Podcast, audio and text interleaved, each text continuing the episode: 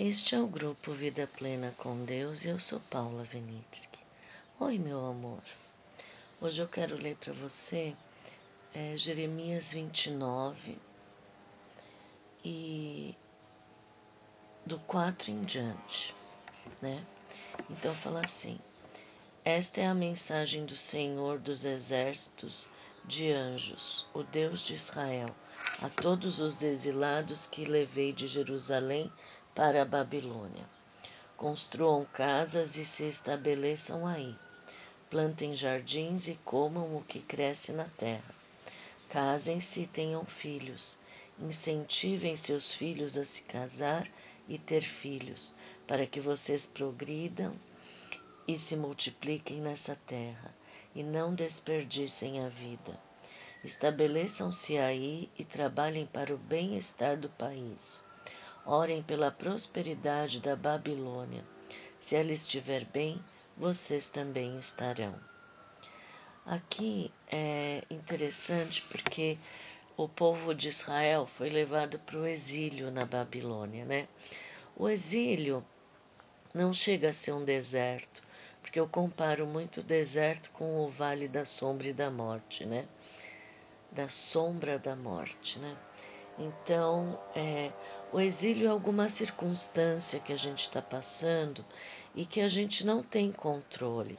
Então, aqui Deus está falando para os judeus o seguinte: para de ficar de beicinho, para de ser vítima, vamos desfocar do problema? Eu não estou com vocês? Então vamos. Vocês estão aí por algum é assim, tem algum objetivo nisso. Então, para, descruza o braço, vamos trabalhar, tira o beicinho da boca, para de ser vítima e vamos florescer no exílio. Vamos viver no exílio. Ele falou: ó, constrói casa, casem, tenham filhos. Depois os filhos, incentive a ter filhos. E o que é interessante é que orem pela prosperidade da Babilônia. Então, em vez do povo ficar sendo vítima da circunstância, ele vai transformar a circunstância. Por quê? Porque tudo isso que papai falou aqui para eles e serve para nós hoje, quer dizer assim: ou você confia e vive bem porque viver com papai é você não ter medo de nada. E é você quebrar essas barreiras mentais de ser vítima, de ficar de beicinho, de ficar mi, mi, mi, mi, coitadinho de mim, né? Eles estavam no exílio. Nós, o nosso exílio, são as circunstâncias desfavoráveis. De repente, é, durante seis, cinco, oito meses, Parece que tudo está dando errado e o, a tua mente se vicia a ver só os problemas. Então, quando a gente se vicia a ver os problemas e se sentir coitadinho, a gente não flui, a gente não floresce. E é como se a gente estivesse dizendo: Eu confio em ti só quando as coisas estão bem. Não, nós temos que erguer a cabeça nesta hora, que nada está bem.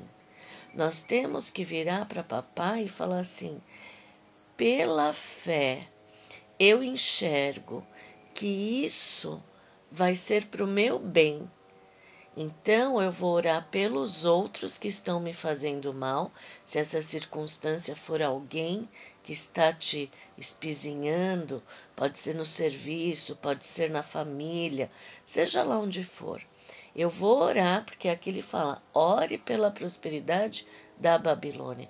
Então você vai orar pela vida dessa pessoa que está te fazendo mal, que está te perseguindo, ou seja lá o que for.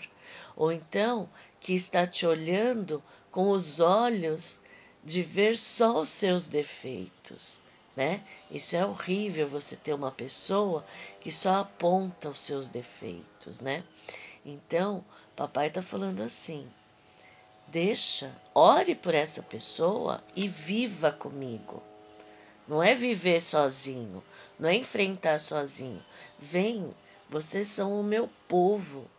Casem, tenham filhos. Quer dizer, desfrutem a vida. Vamos viver bem.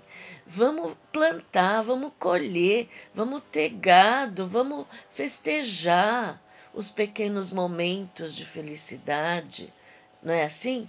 Então, não apenas sobrevivam, floresçam, brilhem. Vocês são meus.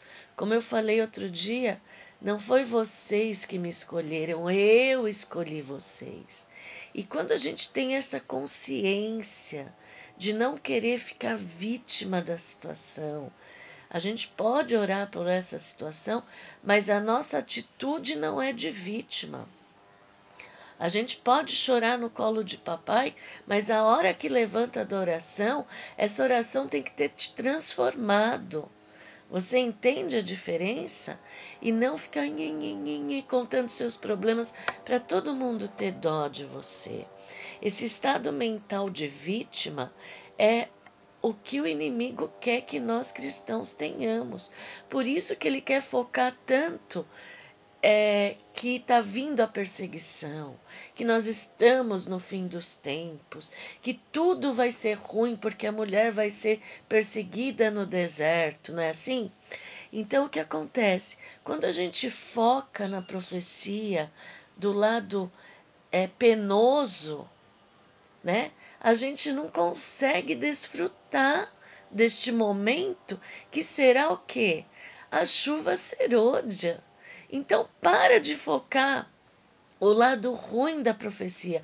E se você, líder, está focando nisso, no medo, para levar tuas, teus, as pessoas para Cristo, eu vou te dizer, o medo, na hora da perseguição, vai sair todo mundo. Por que, que fala que o joio sai? Porque essas pessoas que foram para Jesus por medo, na hora que vier o problema, elas não ficam, porque o medo faz esquecer tudo que você passou com Jesus. Então é agora que nós temos que exercitar a fé para a gente enxergar o que?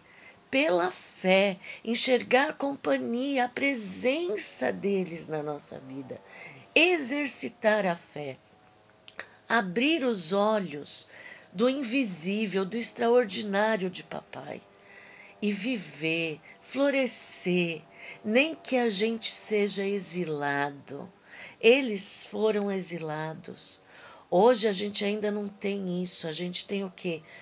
o exílio como forma de problemas circunstanciais, situacionais, né? Então, o que, que acontece? A gente tem que começar a orar por Babilônia, orar por quem nos faz mal e continuar feliz, vivendo bem. Ah, esse problema veio? Papai, ó, esse problema veio, essa pessoa está me incomodando. Então, cuida dessa pessoa com todo o seu amor. Eu quero que ela sinta que o Senhor ama ela. Ajude-a nos problemas dela. Comece a enxergar a vidinha dela. Uma vez quando eu fui julgar uma pessoa para Deus, né? Eu senti Deus falando assim para mim: "Olha, calça o sapato dela para depois você vir falar. Eu comecei a olhar a trajetória daquela pessoa. Nossa, olha, isso foi diferente da minha vida. Então talvez eu não entenda isso que ela passou. Talvez isso que ela passou fez com que ela hoje estivesse vivendo desta forma. Então eu comecei a ver e comecei a orar para que a mente dela fosse transformada, que o amor inundasse. E parei até de criticar ela para papai. Comecei a orar. Não que eu sou perfeita, porque eu não sou, tenho um monte de defeito. Mas naquela circunstância que estava me prejudicando, foi a maneira que papai fez para eu ter misericórdia daquela pessoa. Porque a gente vai pegando rancor, vai pegando raiva, não é assim? Então, a gente constrói muros com a raiva, com a mágoa. E quando a gente começa a orar, este muro que a gente construiu começa a se quebrar. E daí você quer o melhor para aquela pessoa.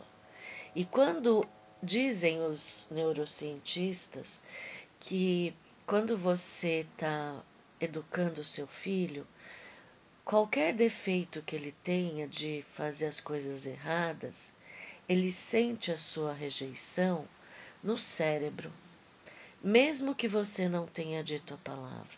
Por quê? Porque vai ter um olhar de. Ah, sabe aquele olhar de rejeição? Ai, não era assim? Ai, fez errado de novo? Sabe? E então as pessoas sentem isso. E nós sentimos também. Quando a gente não se dá bem com alguém, sem saber o porquê, é porque veio essas impressões, né? De alguma algum olhar diferente, algum canto de olho, canto de boca também, meio para baixo. Tudo isso o cérebro percebe, só que a gente não sabe. É, a, é, o nosso cérebro não, como não é muito claro, fica só aquela impressão.